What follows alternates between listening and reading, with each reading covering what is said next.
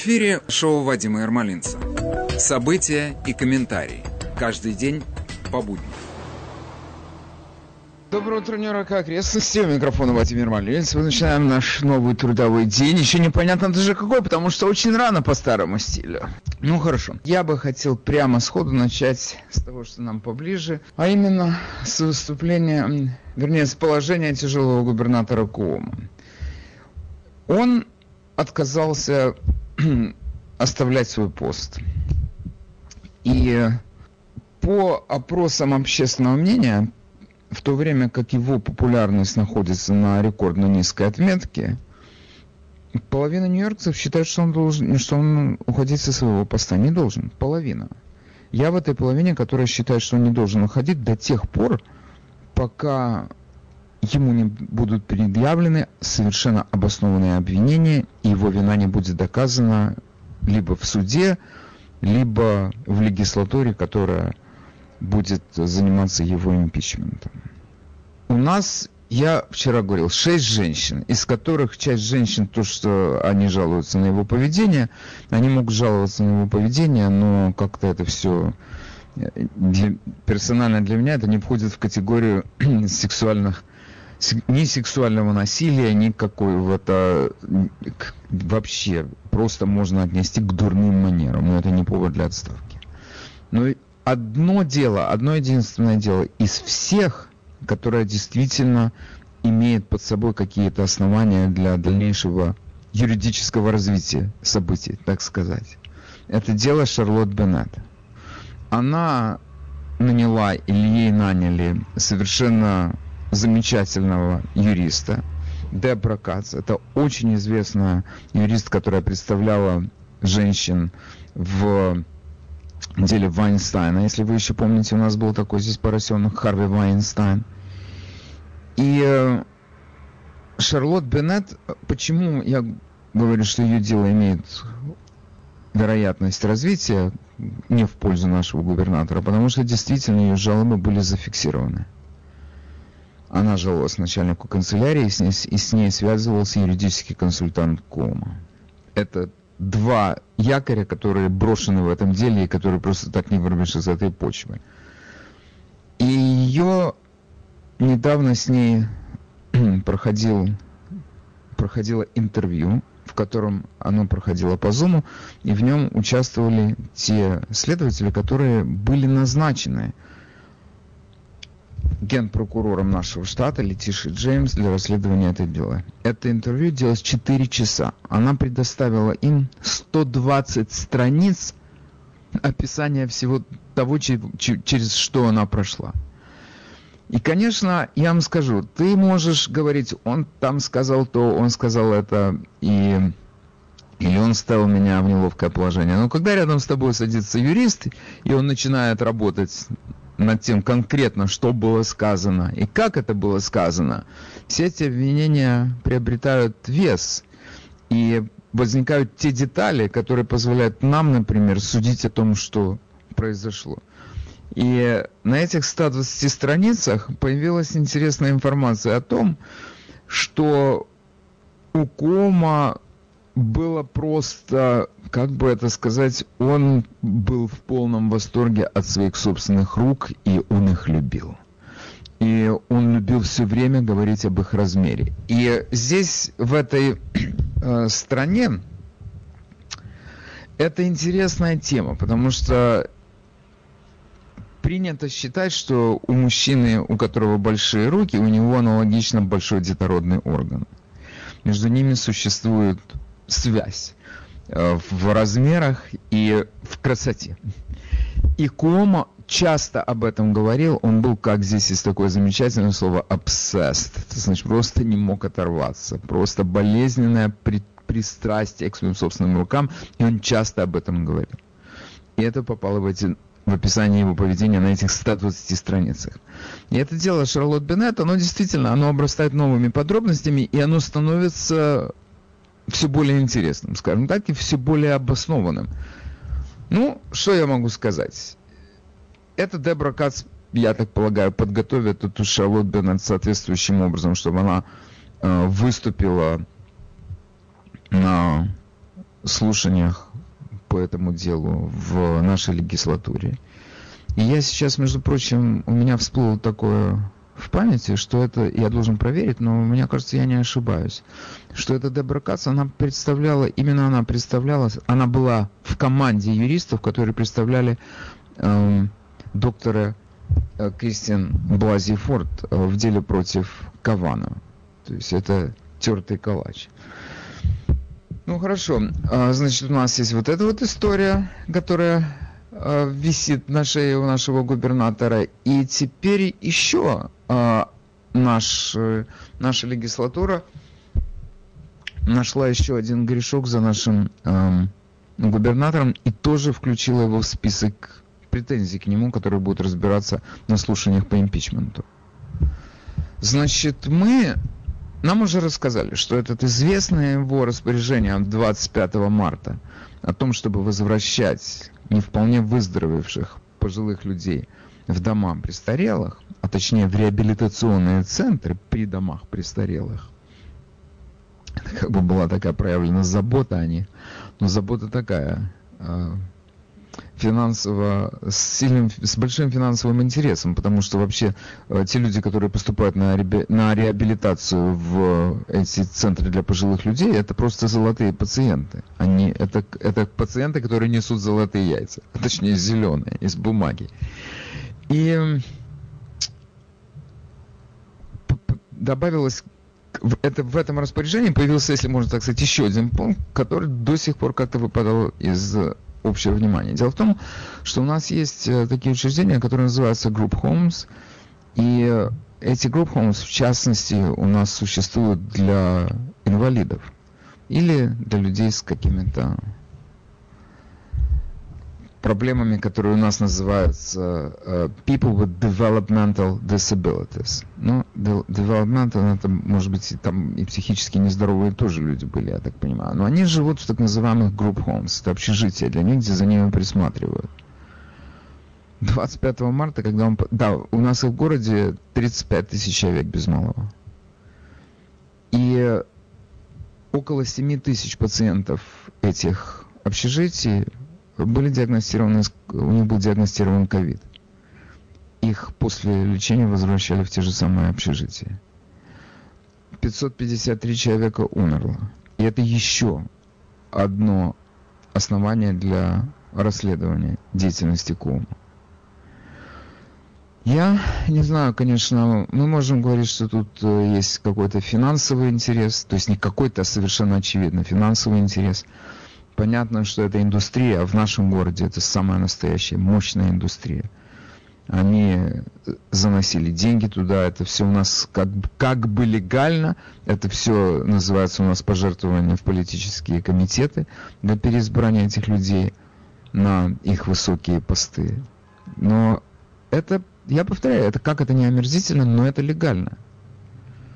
И мы можем понимать, что это взятка, с одной стороны, перешла на другую сторону для того, чтобы была оказана какая-то услуга. Но в этой стране много так, много, часто и много этого происходит. Это здесь тоже индустрия, еще одна индустрия. Как с этим бороться? Я не знаю, можно ли с этим бороться. Но в моем понимании главное, что следовало бы изъять из э, этого всего процесса, это участие родственников.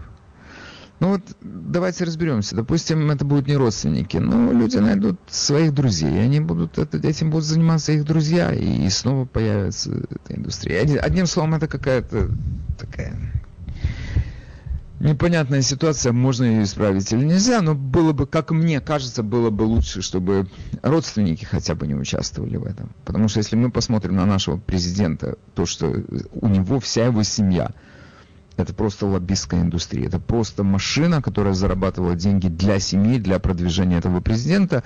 То есть, вернее, этого политика, который в конечном итоге добился главного в жизни любого политика. Он стал президентом этой страны. Теперь мы знаем под расследованием его брат, под расследованием его сын. И, и все мы знаем, что это расследование никогда не кончится и ничем не кончится. Потому что Теперь э, я как-то вчера еще задумался над одним вопросом. Меня, конечно, интересовало бы и ваше мнение по этому поводу. Так что, если вы захотите высказаться, пожалуйста. А именно, у нас тут все наши тяжеловесы бросились с требованиями отставки Куома. Ну, первыми у нас такие настоящие тяжеловесы. Это Джеральд Надлер, это высокопоставленный демократ, который возглавляет Э, юридический комитет Палаты представителей. Это он терзал нашего Рыжика много лет подряд.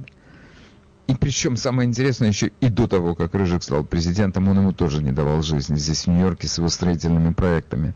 Но он высказался за то, чтобы, э, чтобы ушел в отставку Кома. И это все-таки, я, я повторяю, это поразительно.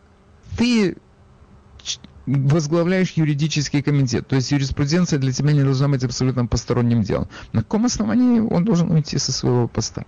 Проведите расследование, потом требуйте от него что-то. Сейчас. Чего? Ну, они точно так же требовали и от президента, чтобы он ушел со своего поста. Хорошо. И Аказия Кортес, наша комсомолка из Бронкса, она, значит, тоже за это два тяжеловеса наши, молодые и старые. И тут же, в тот же день к ним присоединились два наших сенатора. Чак Шумер и Кирстен Геллибранд. И казалось бы, ну все, это наша делегация просто в Вашингтоне. Казалось бы, они должны быть, они связаны с президентом, это как бы уже все вашингтонские небожители. Нет, президент сказал, пусть проведут расследование, а потом выносят заключение.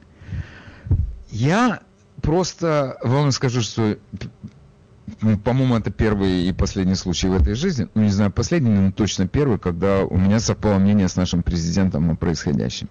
Чего ему вдруг занимать такую позицию? И я вам скажу, в этом есть своя логика. Я вижу в чем эту логику. В том, что Байдена тоже обвиняли в сексуальных домогательствах. Еще в каких? И если вы помните, это женщина Тара Рид, такая, которая сейчас полная, а в юности или в молодости, которая была такой очень эффектной теткой. А, молодой, ей было там лет 30, по-моему. Она, а, значит, обвинила его в том, что он ее где-то прихватил в каком-то коридоре, причем как прихватил? Рукам дал волю и вообще проник в нее. Вот это да. И я вам скажу, если бы вот мы же не должны забывать, что такое было в жизни Байдена. И получается так, что если Байден скажет, всем женщинам надо верить, получается, что это Ари надо верить. Но он же отрицает то, что это произошло с Тарой Рид. Он говорит, надо расследование провести. А какое ты проведешь расследование? Он сказал, она сказала а лезть в какие-то документы там столетней давности, которые сейчас находятся в университете каком-то в Делавере, ты туда не залезешь, все закрыто. Это теперь, как это обычно происходит с президентом, все закрывается. Вешается большой замок на все прошлое. Как это и с Трампом, между прочим, происходило. Отсюда, и вот это вот, на мой взгляд, вот это вот объясняет его позицию.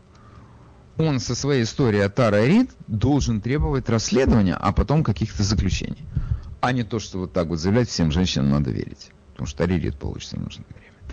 Я повторяю, это мое предположение, но э, думаю, что именно так. Мы продолжаем наше утреннее шоу. Микрофон Владимир Мальниц. Я э, хотел вам рассказать еще одну историю, которая, э, как мне кажется, очень интересна и э, полезна, полезна для нас. Речь э, о том, э, что произошло в Неваде. И я в одной школе в Неваде, где э, родитель, мамаша одного мальчика вчинила иск школе. Во всей, в центре всей этой истории новая идеология, которая у нас насаждается именно начиная со школьной скамьи, э, за которой стоит такое учение, которое называется критическая расовая теория – Critical Race Theory, это наша новая идеология, э, к большому сожалению, которая становится национальной. И многие компании ее принимают. И суть ее в том, что белая культура, все белое, это связано с насилием и с угнетением. И капитализм является логическим продуктом этой системы. Если белые в ней как-то получают свои льготы и бенефиты, то угнетенная часть населения от этого очень страдает. Это в первую очередь черные. не изо всех сил туда а, пытаются привлечь а, другие цветные группы, они все называются People of Color, POC.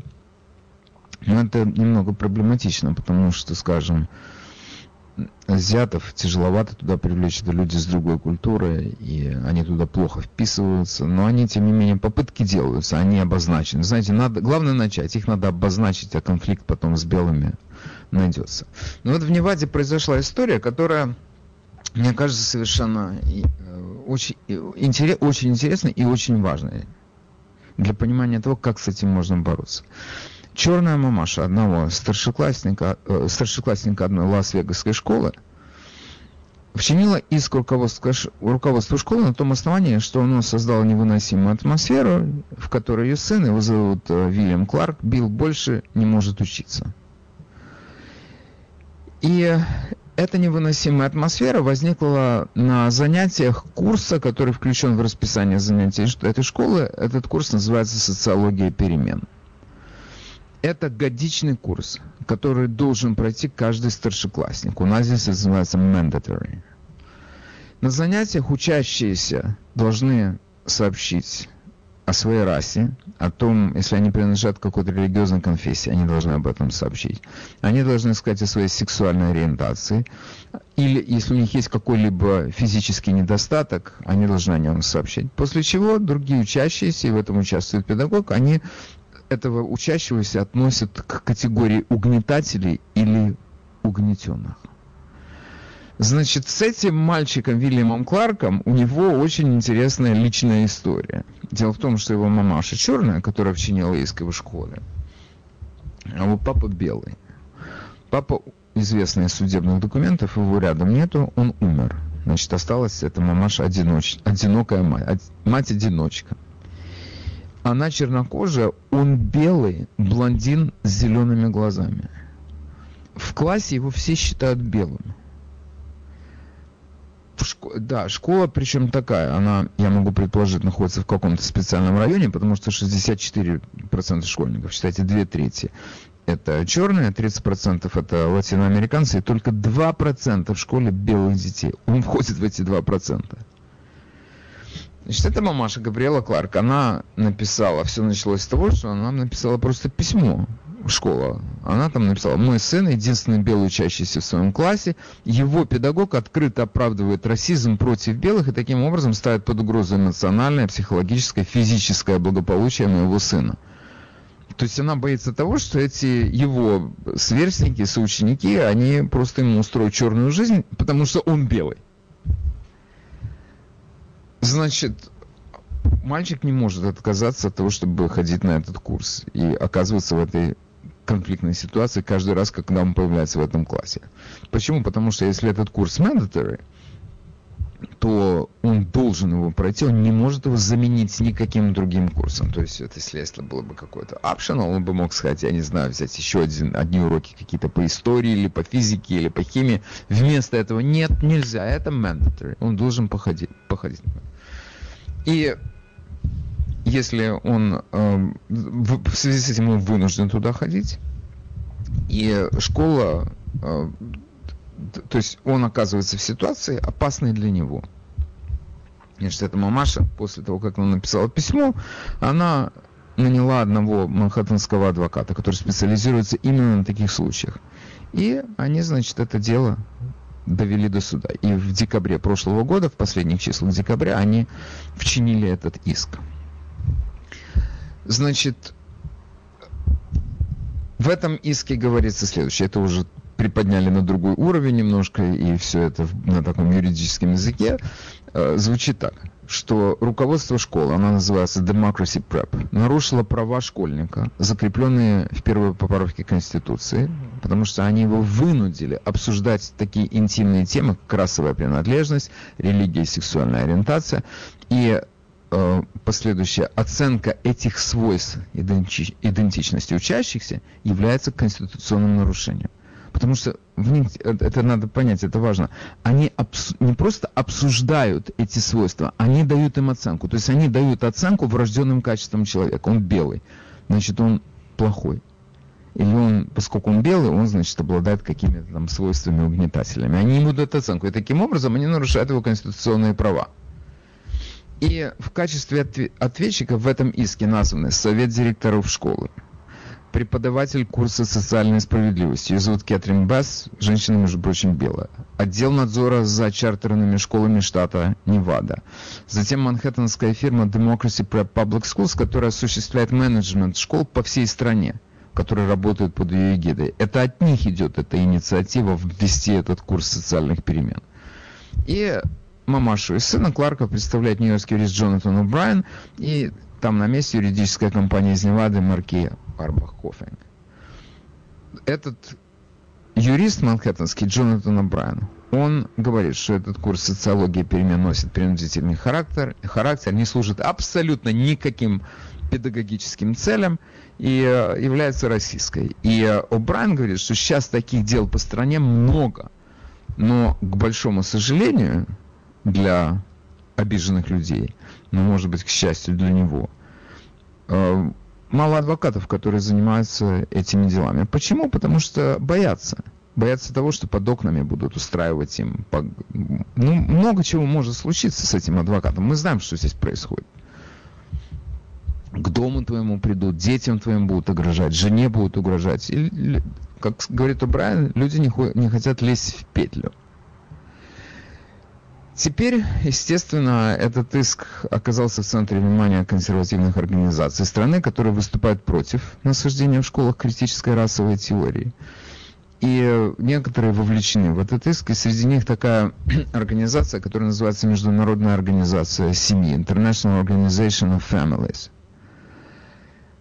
что эта организация значит, э, тоже, она консервативная, потому что она ратует за, за традиционную семью. Значит, в нашей стране сегодня, если кто-то ратует за традиционную семью, это однозначно негативно. Потому что семьи могут быть разными они за традиционную, но это, это означает, что они гомофобы, по меньшей мере. И действительно, у нас здесь есть одна такая хитрая организация в стране, которая называется э, Юридический центр бедности Юга, Southern Poverty Law Center. Они просто составляют списки того, что они считают в этой стране негативным. В частности, у них есть hate groups, это группы, которые там ненавидят кого-то, и, например, есть группы, которые кого-то не, ненавидят на расовых, по расовым причинам, по этническим, по каким угодно, в том числе есть группа, которая ненавидит ЛГБТ-группы. Значит, вот эта вот э, организация семей, она в этом центре квалифицирована как ненавистническая анти-ЛГБТ плюс группа потому что они ратуют за традиционную семью. Это ненавистничество, это группа ненависти, hate group. При этом этот юридический центр бедности Юга, это стала настолько значительная организация, что если сегодня кто-то слева хочет описать кого-то справа, они говорят, у нас есть научный центр в стране, который обозначил вас как э, группу ненависти. Все, разговор окончен. У нас есть штамп, который дает это. Если, но если вы посмотрите, кто там юридический центр бедности Юга, это просто группа активистов, которая создала такую группу, которая за этим всем следит и дает свое добро это хорошо или это плохо. Свою визу они ставят. И, между прочим, этот юридический центр бедности Юга, он это на их совести вот эта вот знаменитая карта памятников конфедерации, которые подлежат уничтожению. То есть, если, когда у нас в прошлом году все эти были свержения памятников конфедератов, это делалось по этой карте. Чтобы, чтобы не искать, не морочить себе голову, где они, как найти, почему. Вот они. Уже все нашли, все, идите. Если вам надо это свергнуть, сбросить, вот вам карта, действуйте. Значит, это международная организация семьи. Она не оказывает прямой финансовой поддержки мамаши и сыну Кларка но они делают очень важную, опять же, именно в наши дни вещь. Они предоставили свою платформу, свой веб-сайт, скажем так, попроще, для сбора средств для этих людей. Зачем это нужно, кто-то скажет. Но это в действительности это очень и очень важная услуга, потому что у нас сегодня происходит сплошь и рядом. Мы сталкиваемся с таким интересным феноменом. В стране есть платформы по сбору средств, например, GoFundMe. Это, это всем известно Потом, помимо GoFundMe, есть еще несколько аналогичных. Но все эти платформы, если ты только попытаешься собирать там на что-то сомнительное с точки зрения юридического центра бедности Юга, они тут же закрывают эту компанию. Тут же возьмите свои деньги, мы этим не занимаемся. Поэтому для того, чтобы... И, между прочим, что произошло? Эти Кларки, мамаша и сын, они, да, обратились э, для того, чтобы собрать какие-то деньги для адвокатов на свою, на какую-то одну из этих платформ. Сейчас это не GoFundMe, но другая была платформа. И те отказали им.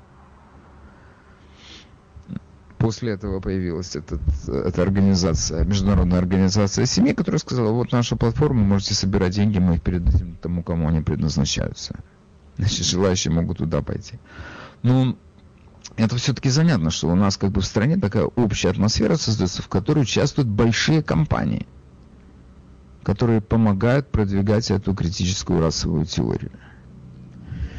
Значит, э, после того уже, как этот иск вчинили и адвокаты выступили, руководство школы заявило, что мы учим школьников истории американской демократии и движения за социальные перемены. Мы категорически не согласны с тем, как эта программа охарактеризована в исковом заявлении, и мы будем продолжать в том же духе. Ну, хорошо, посмотрим. И исполнительный директор этой компании Democracy Prep, который здесь находится у нас в Манхэттене, Адам Джонсон, он э, сказал, что у нас этот курс введен с прошлого года, не только учащиеся в обязательном порядке его проходят, но все наши сотрудники должны пройти этот курс, и он у нас включен в пятилетний план школы, у них пятилетки есть, и он, это основа нашего обучения по борьбе с системным расизмом.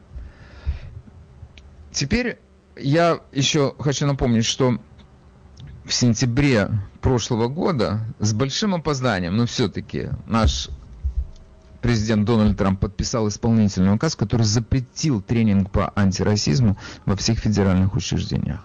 Выбросили их оттуда. Значит, через несколько месяцев президент Джо Байден пришел к власти. В, первый, в числе первых этих 40 или сколько он там исполнительных указов подписал, он, значит, вернул эти, этот тренинг, вернул в федеральные учреждения. Но это не только происходит в федеральных учреждениях, это происходит, повсе... этот тренинг проходит повсеместно. И я, конечно, бы очень хотел послушать, если кто-то, у кого-то на работе это есть, очень интересно было бы послушать. Мне э, мой э, друг доктор, э, сын которого тоже доктор, и он работает во Флориде, который у нас считается замечательным красным штатом, рассказал, что у них просто обязательно собирают врачей на этот тренинг, они должны в нем участвовать. Я не знаю, это происходит в Нью-Йорке, не происходит, но это имеет место в целом по стране. Это не то, что какие-то еди... это единичные случаи. Нет, вот такой иск это единичный случай, но это тренинг не единичный случай. И существуют, значит, э, эти пособия, которые показывают людям, поскольку сейчас у нас из-за карантина все эти тренинги и все эти занятия, кстати, они проходят э, в онлайновом режиме, то уже э, интересующиеся люди, они настреляли этих фотографий с этих э, скринш, сделали скриншоты с этих пособий, и все это расползлось по стране, наслаждаясь я не хочу. Значит, я э, просто взял у меня есть один такой скриншот, я, признаться, я просто поленился делать много, потому что мне достаточно одного, просто чтобы иметь представление о том, что э, в этом, э, в, к чему этот курс сводится, чему там учат людей.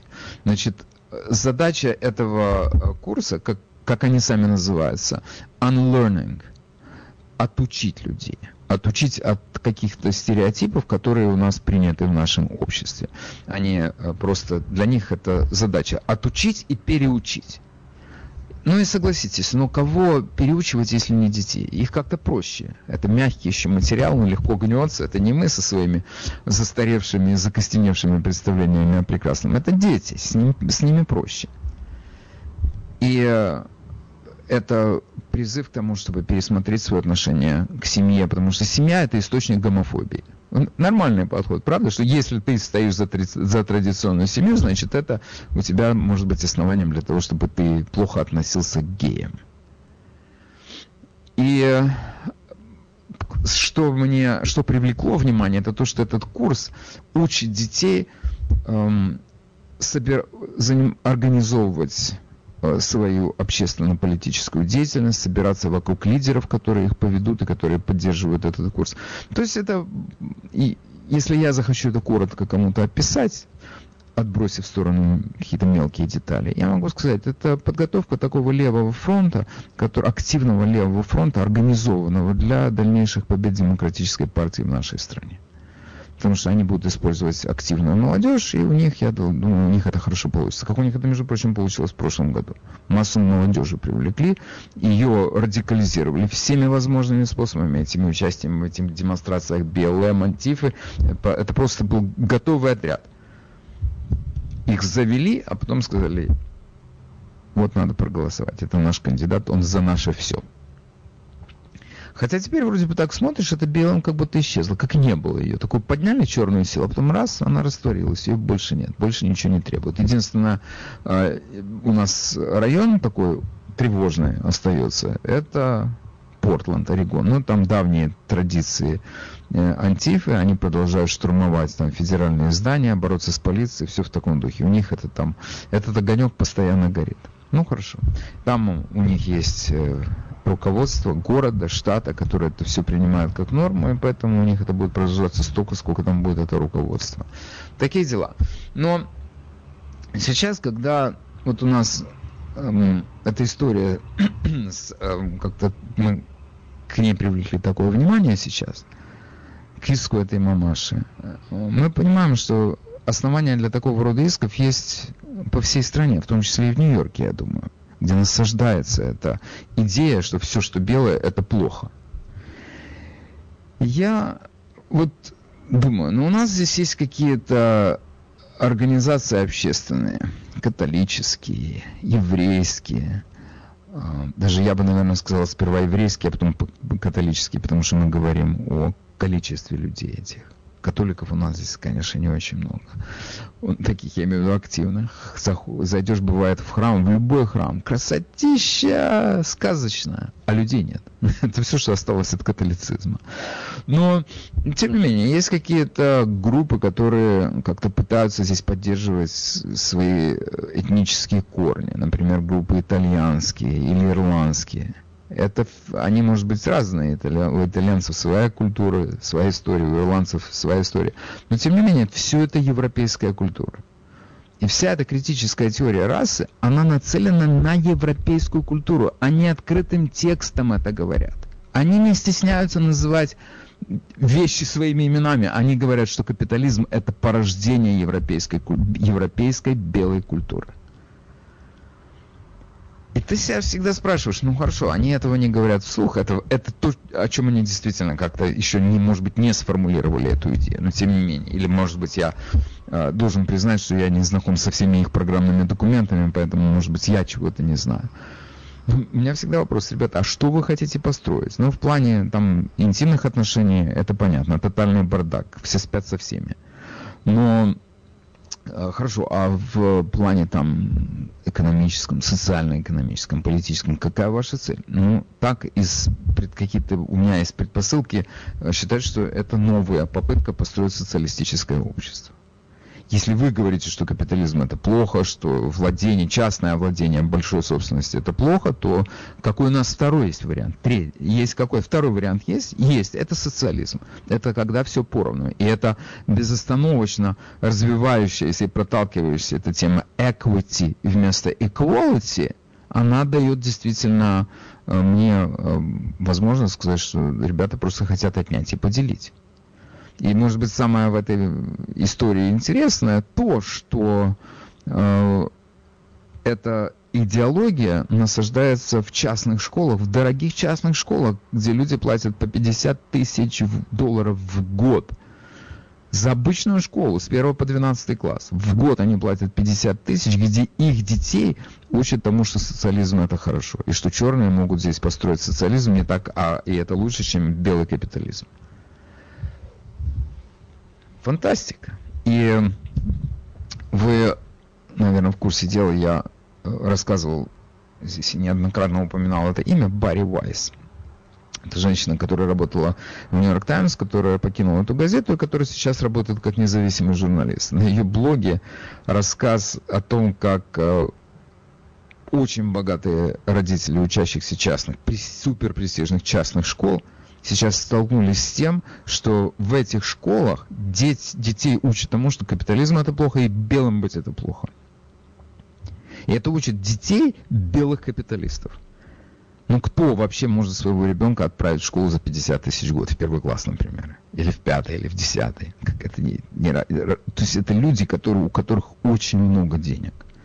Как они когда были? Это предприниматели, это какие-то, может быть, состоятельные юристы. Одним словом, это люди с деньгами. Это те люди, которые получили свои капиталы благодаря капитализму.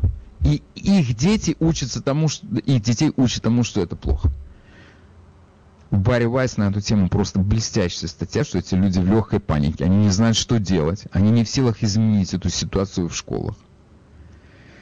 И они просто переживают за будущее своих детей, у которых отберут все то, что они собрали своим трудом, или, может быть, кто-то наследовал, потому что, кстати, в этой э, черной культуре, которая насаждается через эту критическую расовую э, теорию, есть идея того, что белые накапливают состояние. У них идет этот процесс накопления. Это то, что мы считаем совершенной нормой. Мы что-то получили от своих родителей.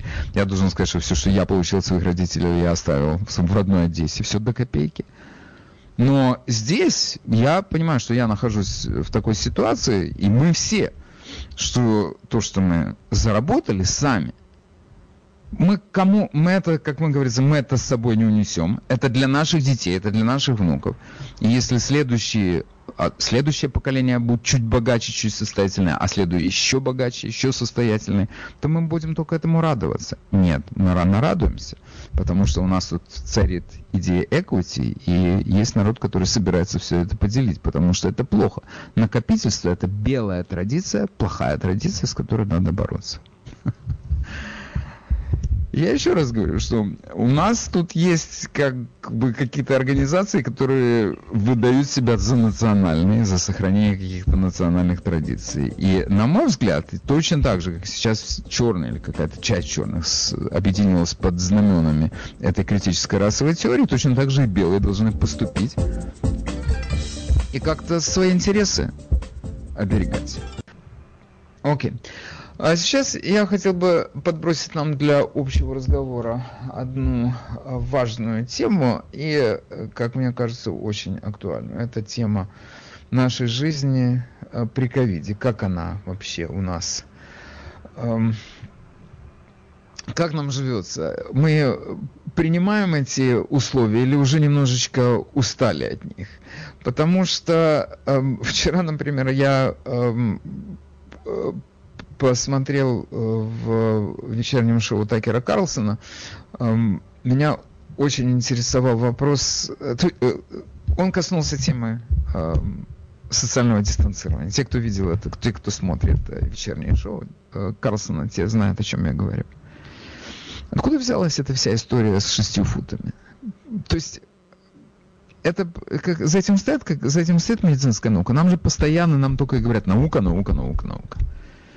Причем мы знаем, что у науки есть разные, э, бывают разные результаты исследований, но наши начальники, они только те, которые им нравятся, те, они теми и пользуются. Откуда взялись эти шесть футов? Значит, выясняется, что это в начале прошлого века считалось, что туберкулез, если на 6 футах он, это безопасное расстояние для туберкулезных больных, быть от туберкулезных больных. А сейчас? А как, насколько это все актуально с этими, с нашим ковидом? Значит, с нашим ковидом, говорят, и трех футов достаточно. То есть, если ты находишься на расстоянии метра, и человек на тебя не чихает и не кашляет, то ты находишься в относительной безопасности. Метра достаточно. Но если метра достаточно, надо в школу детей снова отпускать. А так не получается. 6 футов сильно усложняют ситуацию. То есть это абсолютно высосанные из пальца 6 футов. Теперь у нас, э, значит, э, если мы возьмем эту дистанцию 6 футов, придуманную, то вопрос, как можно заполнять? Вот мы в театре, нам обещают, что со 2 или с 3 апреля у нас можно будет уже вернуться. Со 2 апреля, вот я сейчас смотрю. У нас наш губернатор несчастный, он объявил, что со 2 апреля, если это какие-то live performance, то есть если это какие-то там, ну, скажем, джазовые клубы, то туда можно запускать людей до 33% вместимости этого места и до 100 человек. Ну, я вам скажу, я, если я возьму любой клуб из тех, которые я знаю, то, э, ну, они, бывало, бывает, если не очень выдающийся музыкант играет, то там и сидит 25-30% людей, половина столов пустые. То есть я понимаю, что для многих это будет просто возвращением к жизни. Это важно. Со 2 апреля. Значит, если у нас э, там есть такое новое правило, что если ты на месте можешь проверить, ты болен или не болен, то туда можно больше запускать людей. Как ты можешь проверить, ты болен или не болен? Ну, температуру, что ли, тебя проверят? Ну, не знаю, насколько это эффективно. Но, тем не менее, у меня вопрос к вам. Вот как вы считаете, уже пора возвращаться к нормальной жизни? Или еще не надо? Будем ходить в масках, будем 6 футов соблюдать и так далее. Телефон на студии 718 303 90 90. Доброе утро, мы вас слушаем. Алло, что-то вас не слышно. Нет, вас не слышно. А, телефон на студии 718 303 90 90. И я сейчас запущу а, такую нашу адскую машинку. Мне интересно еще, а, если кто-то не сможет зазвониться, они смогут а, принять просто участие в нашем антинаучном э, опросе общественного мнения. Значит, одобряете ли вы э, то, что уже пора возвращаться к нормальной жизни, к такой, как раньше было, когда люди в театр могли ходить. Если вы считаете, что уже пора, то э, набирайте номер 888 222 1131. Если не пора, сидим дальше в карантине, в подвале, как нам рекомендует наш президент.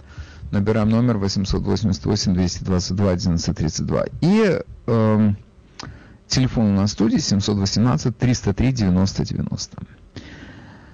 Вы в эфире, мы вас слушаем. Говорите, пожалуйста. Э, доброе утро. Я вот прочла, что в Израиле изобрели аппарат, который в одну секунду с 98% э, проверит. У нас же нет такого аппарата, поэтому я бы хотел не про Израиль, а про то, что у нас здесь происходит. Как вы считаете, здесь у нас пора возвращаться? Надо, надо, абсолютно. Ну хорошо. То есть вы не боитесь, если, если, скажем, если вам дадут э, билет завтра в театр, полный театр будет, вы пойдете? Я пойду, я сделала прививку, надеюсь, она а, поможет. Ну, так вам, вам теперь море по колено. Ну хорошо, вы сделали двойную прививку или один? Двойную, да. Двойную. Ну, хорошо себя чувствуете? Абсолютно, хорошо себя чувствуете? Да. Все прекрасно. Я очень рад за вас. Очень рад за Спасибо. вас. А вы в эфире, мы вас слушаем, говорите, пожалуйста. Здравствуйте, Вадим. А, давно уже, по-моему, надо было возвращаться в этой жизни. Понимаете, всем, по-моему, наделали уже маски с этим. Доброе утро, вы в эфире, мы вас слушаем. Вадим, доброе утро. Ну, конечно, надо возвращаться, но я вам скажу за себя, у меня немножко... Я, конечно, не пойду никуда, потому что уже, уже как-то в менталите пошла проблема, уже в голове как-то стрёмно куда-то идти и все. То есть я буду сидеть еще смотреть. Очень, очень а чем я... У меня к вам... Одну секунду. А вы мне скажите, чем вы занимаетесь вообще? Вы художник, по-моему, да? Ну, я художник, я здесь сижу, работаю очень колоссально на Facebook, с Customer. У меня... Не, об одну секунду, это мы сейчас остановимся в этом направлении. У меня сейчас к нашему продюсеру... Как вас зовут, скажите, пожалуйста? Виктор Козлов. О, Виктор, хорошо. Um, у меня огромная просьба к нашему um, продюсеру написать на этом телефоне. Виктор Худ. Это мы будем знать, что это Виктор художник. Виктор, ну да. вы знаете, вы занимаетесь э, таким кустарным, как бы, кустарной деятельностью, в том смысле, что вы всегда сидите один, и вы там как-то, то есть вы же не работаете в коллективе, и людей вокруг вас немного, вы сами по себе работаете. А тут речь идет да, о другом, например, да. театр, тут речь идет о том, что театр открыть, например, или джазовый клуб. То есть вы считаете, что это не очень хорошо. Нет, вы туда не пойдете в любом случае, да? Ну, я не пойду, я думаю, может, для молодежи, потому что у меня чисто... А раньше, меня. Ну, понятно. Сейчас... Да, ну, молодежь сама а разберется. А что... Я любил музеи, все эти тусовки, все, да, естественно. Но сейчас я вам Музей у нас, между Вадим, прочим, открытый. повлияло на мозги. Что-то повлияло на мозги, я не знаю. Думаю, не только мои. А раньше, раньше вы в театр, там, все это, в кино, конечно, это вы все ходили, да? очень актив, спортивный, да, там музей. А что сейчас, я не понимаю, одну секунду, одну секунду. А что сейчас вас может остановить? Ну, вы наденете маску, ну, и вы не будете подходить ближе к другим людям. Но вы зато музыку послушаете, какое-то представление. Да, ну, Вадим, я понимаю, если что-то будет глобально, какая-то новая, какая-то или шоу, что-то, ну, колоссальное, да. А так, в принципе, я ничего нового не найду. То есть музеи я все объездил. Все Понятно. Лучшие сценарии... Ну, понятно, понятно. повторение чего-то, Все... рисовать ради чего-то. Ну, Сколько вам лет? Виктор, сколько ну, 64, 64 года. Да, вас, конечно, ничем не удивишь. Ну, нет, ну, видим, мы, например, от музея я последнее уже, может, лет 20 вообще не беру. Просто так, время провождения, потому что я, то есть, я получаю удовольствие, грубо скажу, от себя. То есть, от меня прет я так, вас что понял. я... Ну, я понял, понимаю, хорошо. Теперь это надо как-то э, совместить с тем, какое удовольствие от вас получают окружающие или наши слушатели. Я Большое думаю, спасибо получаю. за звонок. Безусловно, безусловно получаю. Безусловно. Я получаю удовольствие в основном от самого себя. Я могу только позавидовать такому. Да, я все-таки еще отношусь к тем людям, которые получают удовольствие не только от себя. Хотелось бы, я из всех все-таки таких мероприятий, которые вот из всей этой жизни, которая ушла от нас, я как-то ужасно ужасно мне не хватает э, клубов и, и театров. Просто для меня это все-таки самая настоящая потеря. Ну хорошо, нам обещают со 2 э, апреля начать это потихонечку возвращать к жизни. Но вот я просто... Это вопрос, действительно, это серьезный вопрос. Насколько это опасно или насколько это безопасно? Я понимаю наше начальство, которое боится повышения смертности и так далее. Тем более все это как бы есть. Оно упало сейчас уже даже, если вы обратили внимание, в последнее время просто не говорят о смертности, потому что она сошла на нет, это понятно. Но мы уже живем с этим постоянным страхом. Я недавно обсуждал вопрос ношения масок с одним своим знакомым медиком. И он мне говорит, ну, во-первых, массе людей как-то маску носить даже как-то они лучше выглядят в этой маске. Такой комплимент пациентам. В маске вам вы смотритесь лучше. Потом, знаете, пока зима была и было холодно, то маска, она защищает лицо. Это теплая такая вещь от ветра, от холода. Это очень удобно было во многих случаях. Я должен отметить, что я, как человек, который три раза в день должен собаку вывести, я должен признать, что да, были такие дни, когда в маске мне было лучше. Но лето идет. И я вам скажу, что я долго находиться в маске не могу, начинаю задыхаться, мне все это поперек горла. Я сам себе задаю, мне это нужно или нет. Ведь чисто психологически нас довели до совершенно ненормального состояния и отношения к этим маскам. Ну хорошо, никто не станет спорить, что мы эту маску будем носить, если мы идем, например, куда-то в людное место. Ну просто в магазин. Это людное место. Я уже не говорю ни про что другое. Но я смотрю, я выхожу тут бывает в парк погулять. Боже мой, люди по парку ходят в масках. И у меня вопрос, вы что, ребята, больные, я имею в виду психически больные, зачем? Вы пришли подышать свежим воздухом. За каким хреном вам эта маска нужна? От кого вы здесь спасаетесь? Чего вы боитесь, что мимо утка какая-то или гусь пролетит, и, и он окажется китайским диверсантом, который вас тут заразит? Зачем это? В машине люди ездят в маске. Вообще с ума сошли. Доброе утро, мы вас слушаем. Доброе утро.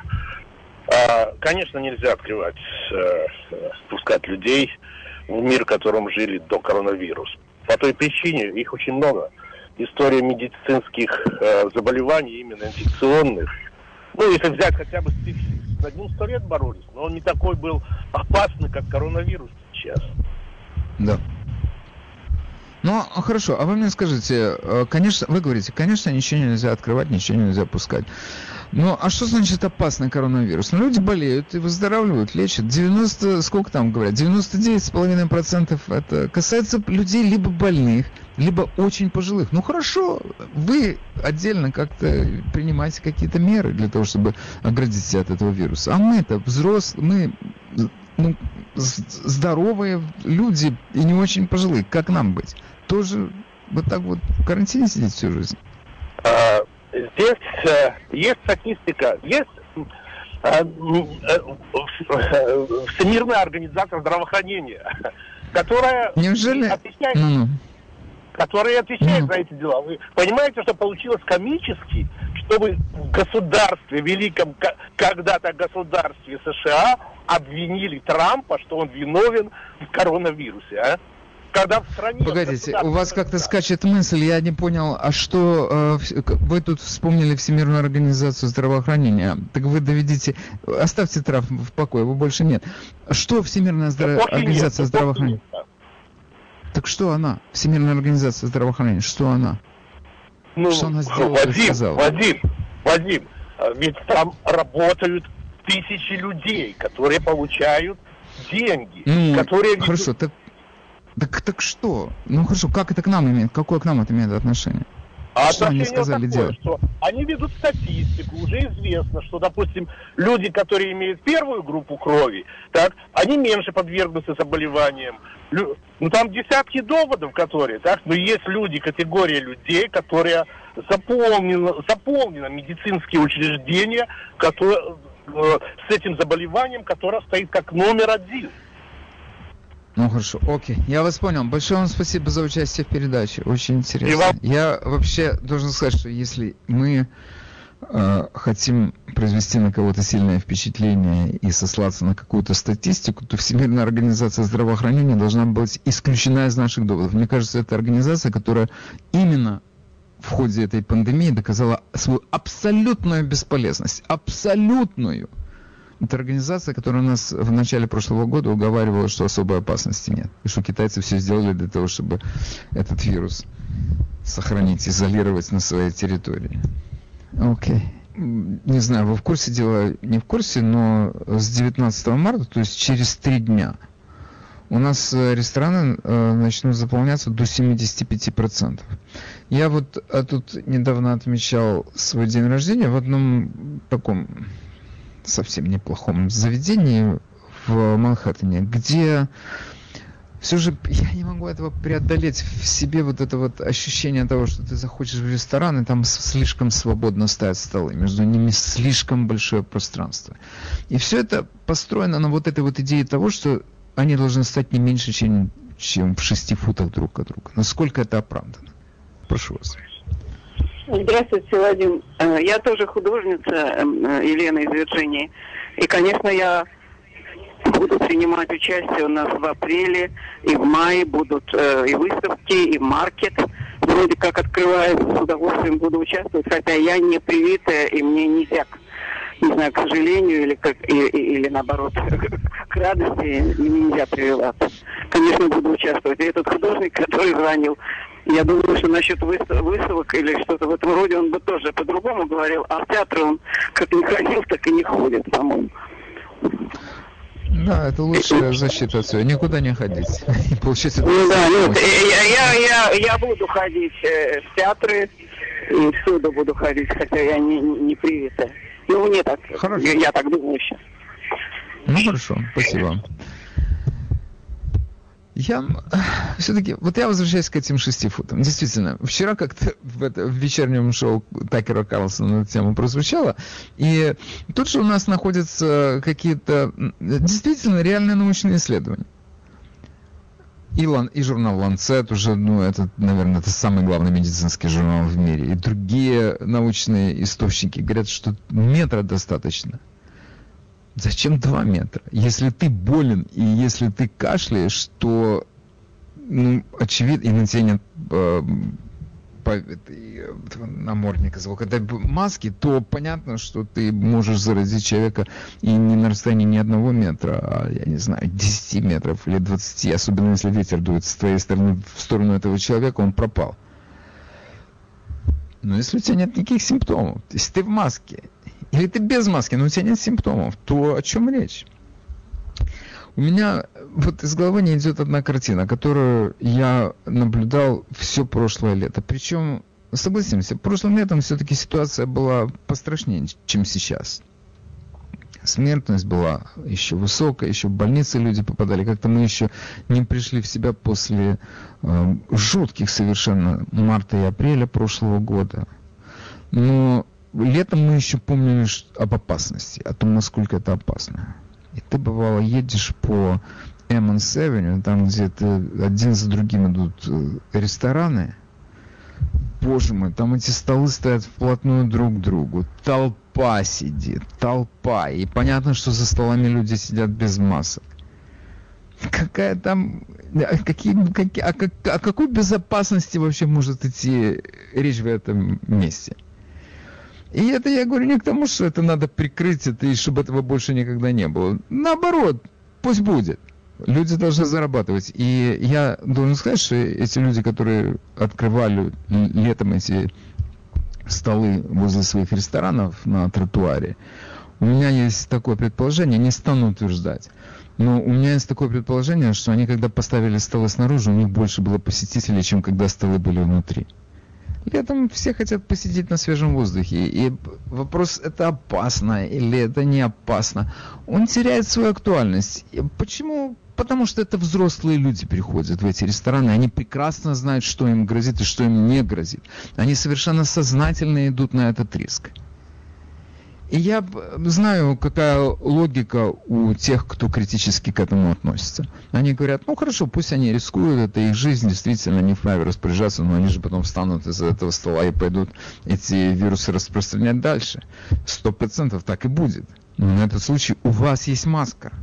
И на этот случай у вас есть возможность соблюдать любую дистанцию с другими людьми, когда вы среди них окажетесь.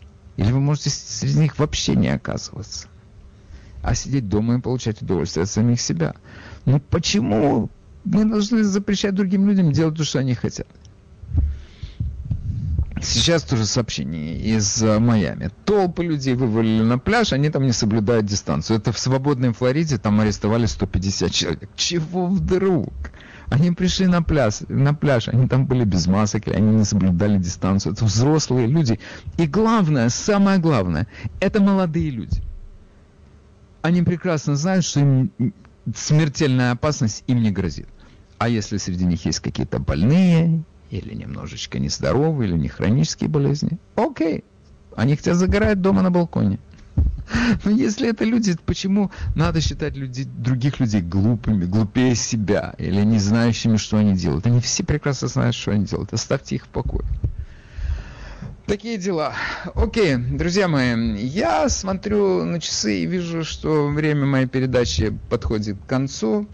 Хочу вам э, пожелать хорошего дня, рабочего или дня отдыха, как угодно. Находи... Сейчас солнце светит. Это солнце это одно из главных средств борьбы с вирусами. Они, говорят, гибнут от солнечного света. Дышите свежим воздухом, идите гуляйте, не сидите дома. Ведите здоровый образ жизни, который начинается с самых обыкновенных прогулок на свежем воздухе. Такие дела. Я на этом завершаю сегодня свое выступление. Еще раз будьте здоровы и до завтра. С вами был Владимир Малинец.